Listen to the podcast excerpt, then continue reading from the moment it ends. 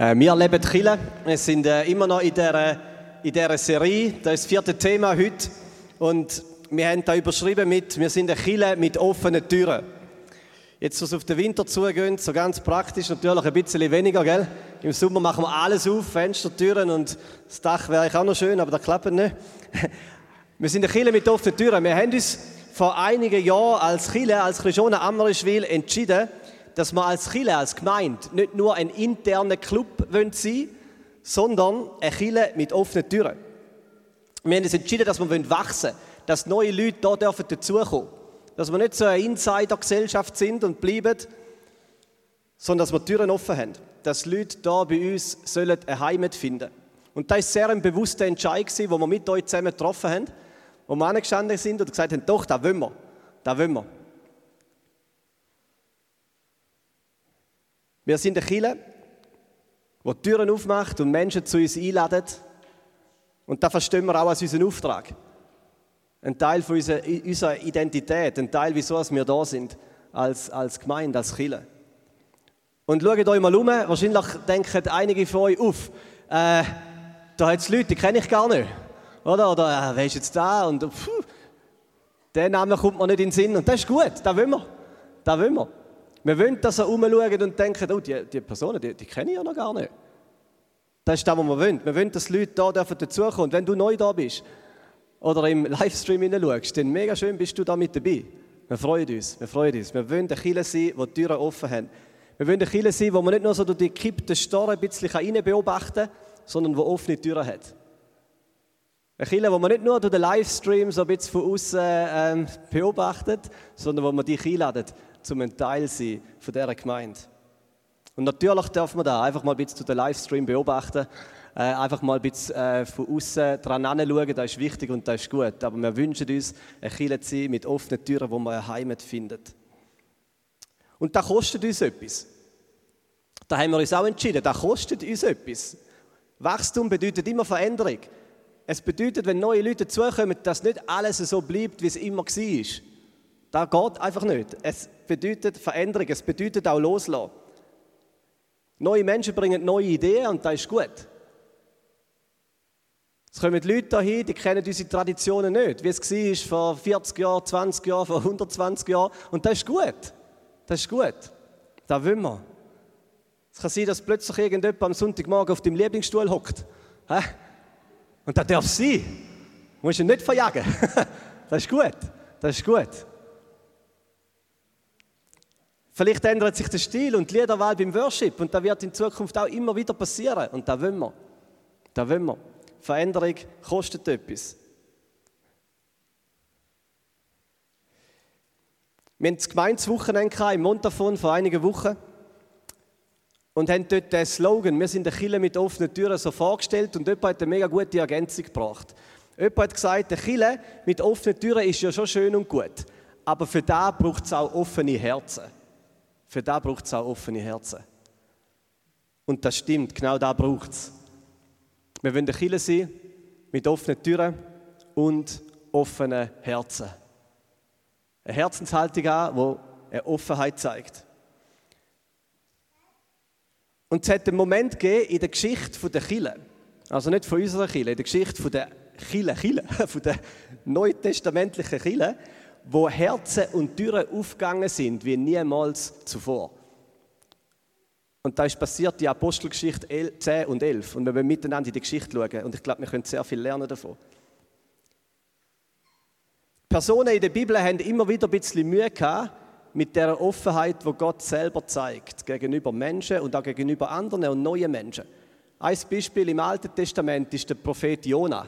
Ich weiß nicht, ob ihr die Geschichte kennt. Gott gibt am Jona, seinem Propheten, Auftrag und sagt, gang zu dem Volk Ninive und verkündige ihnen, ruf sie um, dass sie ihr Leben ändern und mich kennenlernen. Und der Jona hat überhaupt keine Lust zu dem. Null. Unter Null. Oder die, die von Ninive, das ist nicht, sind sie nicht seine Freunde gewesen, nicht sein Volk gewesen, und überhaupt sind sie seine Finden gewesen. Und er sagt, nein, da kommt nicht in Frage, da geht es mir zu weit, so, so offen ist mein Herz denn gar nicht und die Tür überhaupt nicht. Und er ähm, er, er flüchtet, er rennt davor von Gott. Und er, er kommt in eine Hafenstadt, die heißt Joppa, und jetzt müsst ihr das, schnell, das müsst ihr schnell merken. in eine Hafenstadt, wo Joppa heißt oder Jaffa. Einfach schnell speichern irgendwo im Hirn, kommt dann später nochmal. Er landet in dieser Hafenstadt Jaffa oder Joppa und dann, vielleicht kennt ihr die Geschichte, nimmt er ein Schiff und 180 Grad in die andere Richtung als das, was Gott von ihm will. Also Gott muss immer mal wieder seine Beauftragten ein bisschen nachjagen, damit sie eben offene Herzen haben. Und die Türen, die Gott aufmacht für die ganze Welt, dass sie die auch mithelfen, aufzustoßen. Und er macht ihn da beim Jona, oder? Der Fisch schluckt und spuckt ihn am richtigen Ort wieder raus und dann so ein bisschen überzeugt geht er dorthin. Mäßig überzeugt. Aber er geht immerhin dann dorthin. Wir lesen in der Bibel auch immer wieder, dass der Gott vom Abraham, Isaac und Jakob, der Gott Israels, nicht nur ein Gott für Israel ist, sondern ein Gott für alle Nationen. Ein Gott für die ganze Welt. Wo Jesus das erste Mal öffentlich auftreten ist, so mit irgendwie 30, und das erste Mal in die Öffentlichkeit gegangen ist, hat er in einer Synagoge gewesen, hat das Jesaja-Wort gelesen. Ähm, und nachher hat er es ziemlich verscherzt mit seiner Heimatstadt. Das erste Auftreten von Jesus und sie ihn gerade umbringen. Ich weiß nicht, ob das schon mal aufgefallen ist. Es steht in Lukas 4,29. Sie wollen den Abhang von einem Berg abstürzen. Warum? Weil Jesus an geschlossene Herzen gerüttelt hat. Jesus hat ein paar Beispiele gebracht, für wer das die gute Botschaft von dem guten Gott ist. Und er hat gesagt, er bringt das Beispiel vom Elia, wie der Elia in der Zeit im Alten Testament zu der Witwe aus Sidon gegangen ist und in der Hungersnot geholfen hat. Keine israelische Frau. Eine Frau nicht von ihrem Volk. Und er hat das Beispiel gebracht vom Elisa, wo die Krankheit von dem Syrer geheilt hat. Dort in dem Jordan. Und da hat die Leute rund um Jesus so hässlich gemacht, dass Jesus so gesagt hat, hey, die gute Botschaft von dem guten Gott ist offen für die ganze Welt. Und es hat ihm fast das Leben gekostet. Und dann bitte später, wenn wir lesen, wenn Jesus den grossen Auftrag gibt, dass seine Jünger, Matthäus 28, dann sagt er, geht hin in die ganze Welt, in die ganze Welt, an die hintersten Winkel und Ecken von dieser Erde und bringt die gute Botschaft von mir zu allen Nationen von dieser Welt. Ja, er sagt, da ist etwas gestartet in Israel und da ist es Licht für alle Nationen, für die ganze Welt. Meine Türen sind so weit offen, wie es nur geht. Und ich lade alle ein. Und wenn wir so weiterfliegen, die Geschichte der Bibel kommt Pfingsten, der Heilige Geist kommt auf die Welt und dann passiert das spezielle Wunder, das Sprachwunder, dass so viele von den ersten Jüngern plötzlich in einer fremden Sprache anfangen zu reden. Und die guten, die großen Taten von Gott werden in ganz vielen verschiedenen Sprachen und Dialekten verkündet. Und Gott macht es so klar, meine Türen sind offen, offen für alle Menschen. Und eigentlich ist uns das klar, würde ich mal behaupten, weil wir sind ja auch nicht gerade, äh, äh die wenigsten von uns haben jüdische, jüdische Wurzeln, oder? Wir sind alle äh, Empfänger von dieser Offenheit, die Gott an den Tag legt. Wir sind nicht in Israel geboren. Äh, die gute Botschaft von Gott ist zu uns getragen worden äh, durch irgendwelche Leute, die den Auftrag ernst genommen haben und vor vielen Jahren auf Europa gekommen sind äh, und dann in die Schweiz gekommen sind. Eigentlich ist, es, ist uns das klar, dass Gott weit offene Türen hat, aber Kille hat es nicht gecheckt. Überhaupt nicht gecheckt. Auch die erste Kille in Jerusalem hat das nicht verstanden. Die ist immer noch eine sehr geschlossene Gesellschaft gewesen. Wir für uns. Bis eben zu dem Moment, die Apostelgeschichte 10. Bis zu dem Moment. Und die Apostelgeschichte 10 hat Gott wie, wie beim Jona müssen seine Beauftragten ein bisschen nachjagen. Ja, sie ein bisschen schlucken und das richtige Ort wieder rausspucken. Dass sie endlich das machen, was er will. Und zwar, dass sie offene Herzen haben und offene Türen. Und wir wollen in die Geschichte hineingehen, Apostelgeschichte 10. Apostelgeschichte 10 zeigt uns eine Bekehrung der Kirche eine Umkehr von der Kille. Und es fängt so an. In Caesarea hat ein Mann gelebt, der hat Cornelius geheißen. Cornelius ist ein römischer Hauptmann so eine römische Person, ein Nicht-Jude, er war nicht Jude Und als Römer ist er auch nicht gerade so das sympathischste Bild für die Juden zu dieser Zeit. Die Römer haben Israel unterdrückt und die Römer sind das Findsbild von Israel. Und dort hat also der Cornelius gelebt. Und der Cornelius hat eines Tages eine Vision gehabt von einem Engel von Gott. Der Engel ist in sein Haus hineingekommen, das ist schon speziell, in sein Haus gekommen und hat gesagt, Cornelius, deine Gebet und Almosen, ist ein gläubiger Mann? Deine Gebet und Almosen, ist noch spannend, dass Almosen erwähnt wird. Seine Gebet und Almosen sind emporgestiegen zu Gott. Und dann sagt der Engel in dieser Vision zum Cornelius, send Männer nach, nach, nach Joppa, nach Jaffa, zu, dem, zu einem Haus am Meer. Er sagt, send ein paar Diener in diese Stadt, in diese Hafenstadt, wo vor vielen hundert Jahren der Jona geflüchtet ist von dem Auftrag, wo Gott für ihn hat. Weil dort in Joppa oder in Jaffa, dort wohnt einer, der heißt Simon. Der Simon mit Beinamen Petrus. Und schau, dass er zu dir kommt. Spannend, he? Und wie es der Zufall wird, befindet sich der Apostel Petrus wirklich genau in dieser Hafenstadt, in dieser Hafenstadt Joppa, wie vor einiger Zeit der Jona. So ein alttestamentliches Déjà-vu. Irgendetwas passiert da gerade. Déjà-vu. Gott hat wieder mal seine Beauftragten, seine Apostel, das, das gleiche Wort, müssen ein bisschen nachjagen, damit sie endlich ihre Herzen öffnen und ihre Türen. Und dann redet Gott auch zum Petrus in der Vision. Lesen wir auch in Apostelgeschichte 10. Der Petrus ist auf dem Hausdach am Betten, Flachdächer haben sie gehabt, wir haben daheim auch Flachdach. er war dort am Betten gewesen. und dann sieht er den Himmel geöffnet. Das finde ich auch spannend. Nicht nur eine Tür geöffnet, nicht nur ein Rollladen gekippt, da sieht der Himmel offen. Der Himmel geöffnet. Und dann kommt so ein Tuch oben runter, oder so etwas wie ein Tuch, und dort drin hat es ganz viele so gruselige Krabbeltierchen. Äh, sie sind nicht unbedingt gruselig, aber es sind so Krabbeltiere, die die Juden nicht gegessen haben. Die Juden hatten unreine Tiere und die haben es nicht einmal angelangt. Wenn man es angelangt hat, ist man verunreinigt gewesen, hat ein riesiges Reinigungsprozedere wieder durch müssen. Und dann sagt die Stimme zum Petrus, stand auf, schlacht und iss. Und der Petrus, ich finde ihn echt noch sympathisch, impulsiv, dickköpfig, sagt, auf keinen Fall. Nein, nein, mache ich sicher nicht. Er hat gesagt, ich bin Jude, ich habe mich an die Reinigungsvorschriften gehalten, so gut wie es noch geht. Ich habe nie unreine Tiere gegessen und ich esse jetzt schlachtet sicher nicht so ein Krabbeltier. Nicht, weil ich Vegetarier bin, sondern weil da gegen die Reinheitsgebot verstoßt, das ich gelernt habe seit Kind und wo Gott mir in seinem Wort befiehlt übrigens. Und dann kommt das zweite Mal die Stimme und sagt, Petrus, stand auf und schlacht und iss. Was Gott für rein erklärt, mach du nicht unrein. Petrus sagt, nein. dann kommt das dritte Mal die Stimme Petrus, macht. Und Petrus sagt, nein. Das ist spannend. Petrus hat schon mal dreimal Nein gesagt. Wenn euch erinnert, he? Dreimal gesagt, nein, ich kenne den Jesus nicht. Hat dann nachher brüllt über dem, aber wahnsinnig verändert hat er sich nicht. Hat immer noch die, hat er immer noch gut können. Er war jetzt dickköpfig und dreimal sagen, nein, auf keinen Fall. Hat er nicht gemacht. Und dann, Petrus ist sicher ein bisschen verwirrt, sein Hirn rattert, oder? Was soll jetzt da, was ist da? Und dann läutet es an der Tür. Also nicht geläutet, er klopft oder was auch immer was. Geläutet an der Tür. Und in dem Moment stehen die Männer vom Cornelius dort. Die Männer vom Cornelius. Und Gott macht sich eine Wahnsinnsmühe, um an dieser harten Schale von Abgrenzung zu klopfen und zu rütteln, wo da war.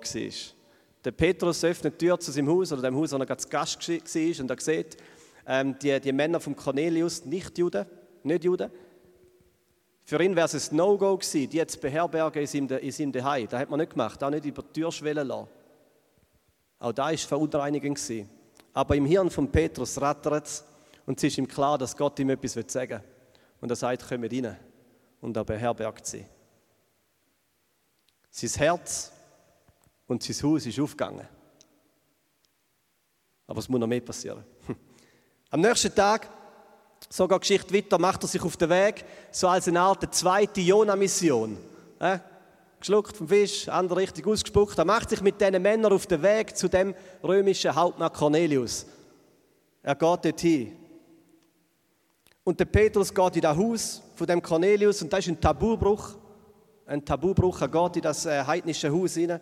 Er erzählt am Cornelius und seinem ganzen Haus, seinen Dienern, seiner Familie die gute Botschaft von dem guten Gott, von Jesus Christus. Und während er redet, während er am Reden ist, fällt der Heilige Geist auf das Haus.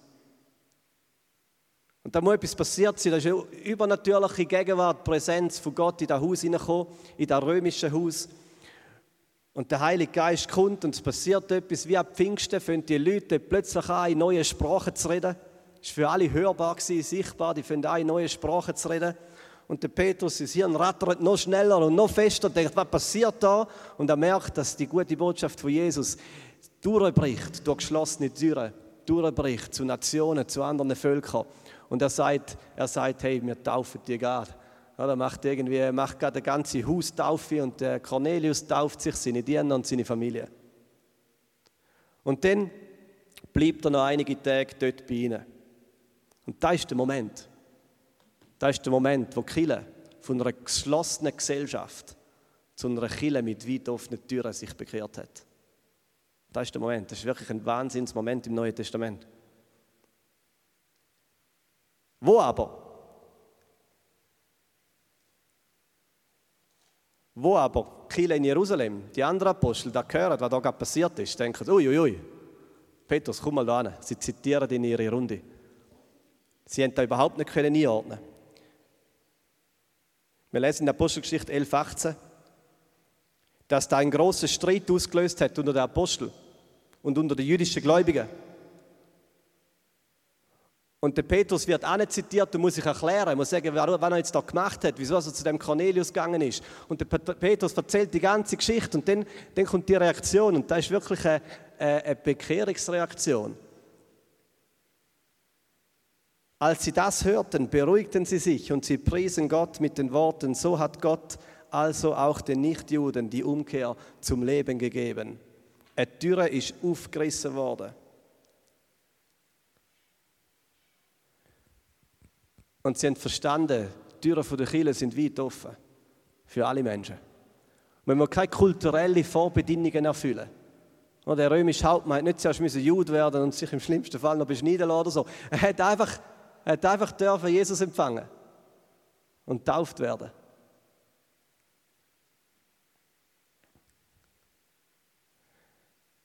Eine Kille mit offenen Herzen und eine Kille mit offenen Türen formt sich, entsteht. Und es ist kein Zufall, dass im nächsten Kapitel von Apostelgeschichte, im Kapitel 11, die erste Kille außerhalb von Jerusalem gegründet wird. Und zwar eine Kille in Antiochia. Und dort in Antiochia sind ganz viele Nichtjuden zum Glauben gekommen.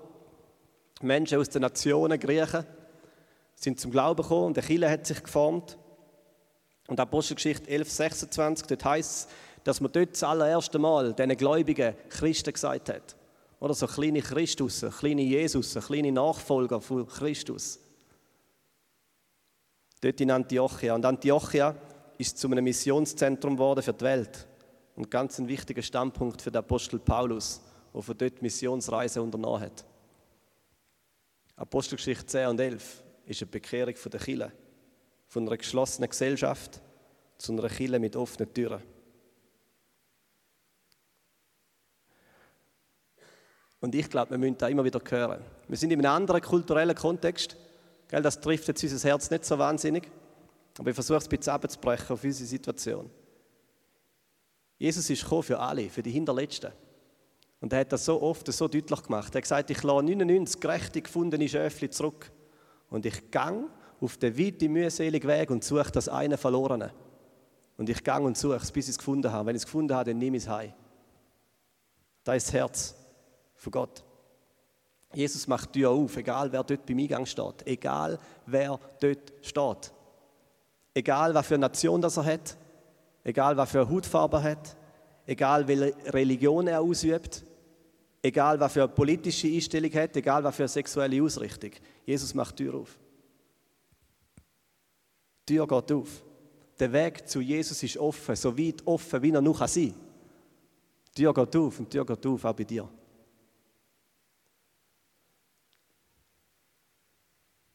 Gestern ist so in dem YouVersion Bible App, für die, die es haben, ist der Tagesvers gewesen, ähm, dass, dass der Weg, der zum Leben führt, eng ist und das Tor schmal.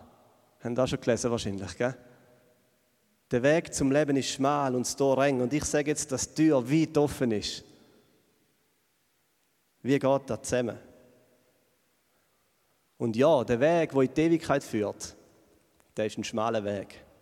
Und der Eingang ist ein schmales Tor. Weil es geht nur, nur durch eine Person und die Person heißt Jesus Christus. Johannes 14,6 heißt es, dass er der Weg, die Wahrheit und das Leben ist und niemand zum Vater kommt, als nur durch ihn. Und das ist ein schmaler Weg. Er ist der Weg zum Vater. Aber, und da müssen wir verstehen, aber, der Weg zu Jesus, der ist so breit und so weit und so offen, wie es nur geht. Versteht ihr den Unterschied? Der Weg zu Jesus hier ist so breit und so weit und so offen, wie es nur geht. Die Tür ist sperrangelweit offen. Und Gott versucht da immer wieder klar zu machen, die Tür ist offen für alle Menschen. Für die im hintersten Ecke dieser Welt. Die müssen in kein Muster passen, in keine Form, der ihr Leben muss nicht okay sein. Die müssen nicht so dicken wie wir, die müssen nicht so leben wie wir. Es spielt überhaupt keine Rolle. Der Weg zu Jesus ist offen für alle, für alle. Es gibt ein kaputtes Modell von Chile und da heißt folgendermaßen: Das kaputte Modell von Chile heißt Believe, Behave, Belong. Drei englische Wörter, erkläre es gerade. Es sagt folgendes: Es sagt zuerst musst du glauben. Du musst an Jesus Christus glauben und sein stellvertretender Tod für dich. Und wenn du das gemacht hast, wenn du glaubst, dann musst du dich verändern.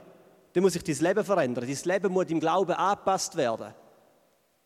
Und dann darfst du dich dazu zählen. Dann gehörst du dazu.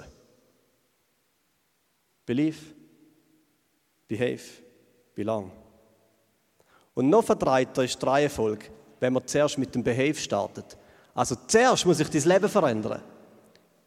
Zuerst musst du einigermaßen dein alte Leben aufräumen und einigermaßen gut dastehen. Und dann, wenn das einigermaßen klappt, dann hast du das Recht, dich Christ zu nennen. Und erst dann gehörst du dazu.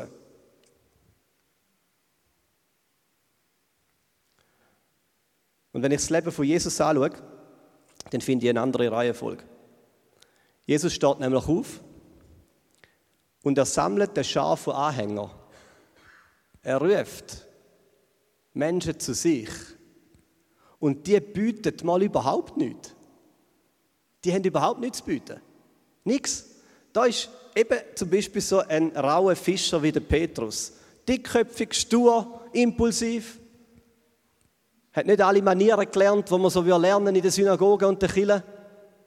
Halt ein Fischer. Zu dieser Zeit, das war schon ein raues Völkchen, gell? Der macht jetzt keinen Vergleich. Gefährlich, ui, fast. fast. Aber der hat sicher auch schön können, äh, schimpfen und so. Der Matthäus, eine von diesen Personen, die Jesus zu sich ruft, zu sich ruft, zum dazugehören, zum bei ihm zu sein, ist ein Gauner, ein Abzocker. Ein Zöllner, der hat seine eigenen Mitzleute abgezockt. Das war einfach ein, ein, ein korrupter Typ. Und Jesus ruft ihn zu sich. In dieser engen Schar von Jesus war ein Simon, ein Simon Simon der Zelot. Zeloten war eine, jüdische Partei, die mit Gewalt gegen die Römer vorgegangen ist. Wir haben also Messerstecher gesagt. Die haben wirklich Waffen gehabt und haben es so mal gemacht, Attentat auf eine römische Person, Terroristen. Das war einer von denen, wo Jesus zu sich gerufen hat und gesagt hat, komm zu mir. Dann ist da Maria aus Magdala, eine Prostituierte wo ihr das Geld damit verdient hat, dass sie ihren Körper verkauft hat. Das sind die Menschen, die Jesus zu sich gerufen hat und gesagt hey, ich will euch bei mir, kommt zu mir und folgt mir nach. Und so sind sie gekommen. So sind sie gekommen. Er hat nicht gesagt, jetzt zuerst bringt mal euer Leben auf die Reihe und dann schauen wir, ob ihr in den Kreis gehört von meinen Jüngern. Er hat gesagt, kommt zu mir. Und dann, wo sie mit Jesus unterwegs sind, kommt ein am anderen zum Glauben. Es gibt den Moment, wo der Simon Petrus auf seine Knie auf einem Fischerboot und der berühmte Christusbekenntnis macht und sagt, du bist wahrhaftig der Sohn Gottes. Erst im Unterwegssein mit Jesus kommt er zum Glauben. Der Matthäus lernt Gerechtigkeit kennen. Maria Magdalena lernt ihren wahren Wert kennen. Und das Leben der Jünger verändert sich. Es fährt sich auf nicht alles. Petrus bleibt dickköpfig. Mindestens bis Apostelgeschichte 10. Ich weiß nicht, ob er sich nachher verändert hat. Ich glaube es nicht. Äh, Aber ihr Leben verändert sich. Sie werden zu diesen berühmten Aposteln. Keine Superheilige, nein. Aber Menschen, die eine tiefe Leidenschaft anzündet bekommen für Jesus und für seine Mission. Das ist die Reihenfolge, die ich sehe bei Jesus. Er ruft und sagt, ihr gehört zu mir, kommt zu mir, folgt mir nach. Ich rufe euch eine Freundschaft. Ich rufe euch meine Familie. Und dort bei Jesus kommen sie zum Glauben, ihre Augen gehen auf, ihre Herzen öffnen sich und ihr Leben fährt sich an verändern. Belong, believe, behave. Und da will man als Chile leben. Das ist ein riesen Unterschied. Da will man als Chile leben. Und die Band darf wieder vorkommen. Wir wollen das als Chile leben. Wir wollen eine Chile sein, die offene Türen hat. Wo man nicht zuerst irgendwelche Vorbedingungen erfüllen muss, um zu Jesus zu kommen. Da ist eine Einladung, die rausgeht in die ganze Welt. Und wir sind gerufen, die weiterzugeben. Wir sind wie so Botschaft oder Sprachrohr. Und Gottes Herz, das, das löst manchmal Widerstand auf. Das hat die ganze Bibel durch. Dass Gottes Herz so offen ist für alle Menschen. Und ich möchte zum Schluss das auf eine persönliche Ebene bringen. Jesus hat einmal gesagt, in Johannes 6, 37, er hat gesagt, wer zu mir kommt, wer zu mir kommt, der werde ich nicht wegstoßen. Können wir den Vers kurz zeigen? Wer zu mir kommt, der werde ich nicht wegstoßen. Und eigentlich, eigentlich steht nicht das im Neuen Testament. Es steht ein bisschen extremer. Eigentlich steht, wer zu mir kommt, der werde ich nicht, und dann steht das gleiche Wort nochmal, oder ein bisschen anders, der werde ich nicht aber ganz sicher nicht wegstoßen. Steht zweimal. Jesus sagt, wer zu mir kommt, der werde ich nicht, auf keinen Fall, der werde ich nicht und ganz sicher nicht wegstoßen. Und schau, wer zu mir kommt, das ist deine Verantwortung immer wieder. Wer zu mir kommt. Gottes Tür ist weit offen. Und er sagt, wer auch immer zu mir kommt, ist unsere Verantwortung, um zu ihm zu kommen. Wer zu mir kommt, den werde ich nicht wegstoßen, den werde ich nicht abweisen, dem werde ich nicht die Tür zumachen. Bei ihm, bei Jesus, bist du nie unerwünscht. Du bist nie fehl am Platz. Die Tür geht auf. Du musst dich nicht schämen. Du wirst nicht wegstoßen und nicht ignoriert. Wer zu mir kommt, den werde ich nie ganz sicher nie wegstoßen.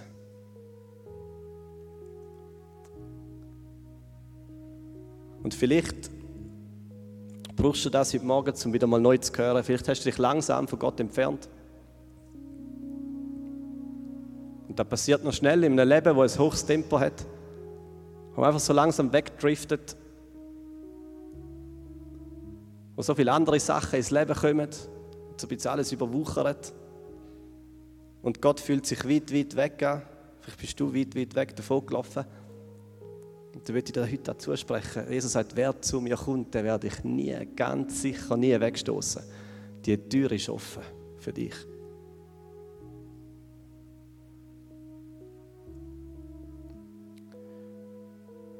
Vielleicht fühlst du dich unwürdig, vielleicht ist etwas in deinem Leben, wo du denkst, aber so kann ich nicht zu ihm kommen. Und das ist die größte Lüge, wo jemals in dein Herz reinkommen kann. Egal, was in deinem Leben ist, egal wie chaotisch das ist, egal vielleicht wie krank oder kaputt, genau das macht dich bei Jesus am richtigen Platz. Jesus hat gesagt, ich bin nicht gekommen für die Gesunden und die Gerechten, für die Skiheiligen und Frommen, für die, die keine Hilfe brauchen, ich bin gekommen für die Kranken und für schuldige Menschen. Und genau bei Jesus sind wir am richtigen Platz für Heilung, für Wiederherstellung, für eine neue Identität, für einen neuen Wert. Egal, ob man Maria Magdalena ist oder ein Matthäus, bei Jesus ist heilig.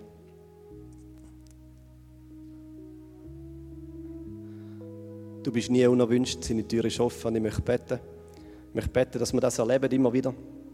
Persönlich für uns und dass wir das erleben, dass Chile Dass man die Herzenshaltung von Gott, die er wirklich recht sich Mühe macht, mit Fisch, wo Menschen verschlucken, mit dem Petrus, die Apostelgeschichte 10, um da einzuhämmern, den Killen, dass sie diese Herzenshaltung überkommen. Offene Herzen und offene Türen. Und Jesus, du siehst, wie wir heute da sind. Und vielleicht, wie weit entfernt wir uns fühlen von dir. Und danke, dass du die Einladung heute Morgen wieder neu aussprichst. Wer auch immer zu mir kommt, der werde ich nicht, ganz sicher nicht wegstoßen. Ich bitte, dass wir das machen können, ganz real, jetzt heute Morgen zu dir zu kommen. Danke, dass die Türen aufgehen, dass du uns einladest zu dir, ja, dass du uns entgegenlaufst, dass du uns schon weit auf dem Weg siehst, wenn wir kommen. Wie der Vater, dass du uns entgegenrennst und umarmst und küssest. Egal, was wir mitbringen, egal, wer wir sind, egal wie unwürdig wir uns fühlen. Und das ist Gnade. Und es tut so gut. Und bitte lass uns Chile sein. Mit dieser Herzenshaltung, die du hast, mit offenen Herzen und offenen Türen.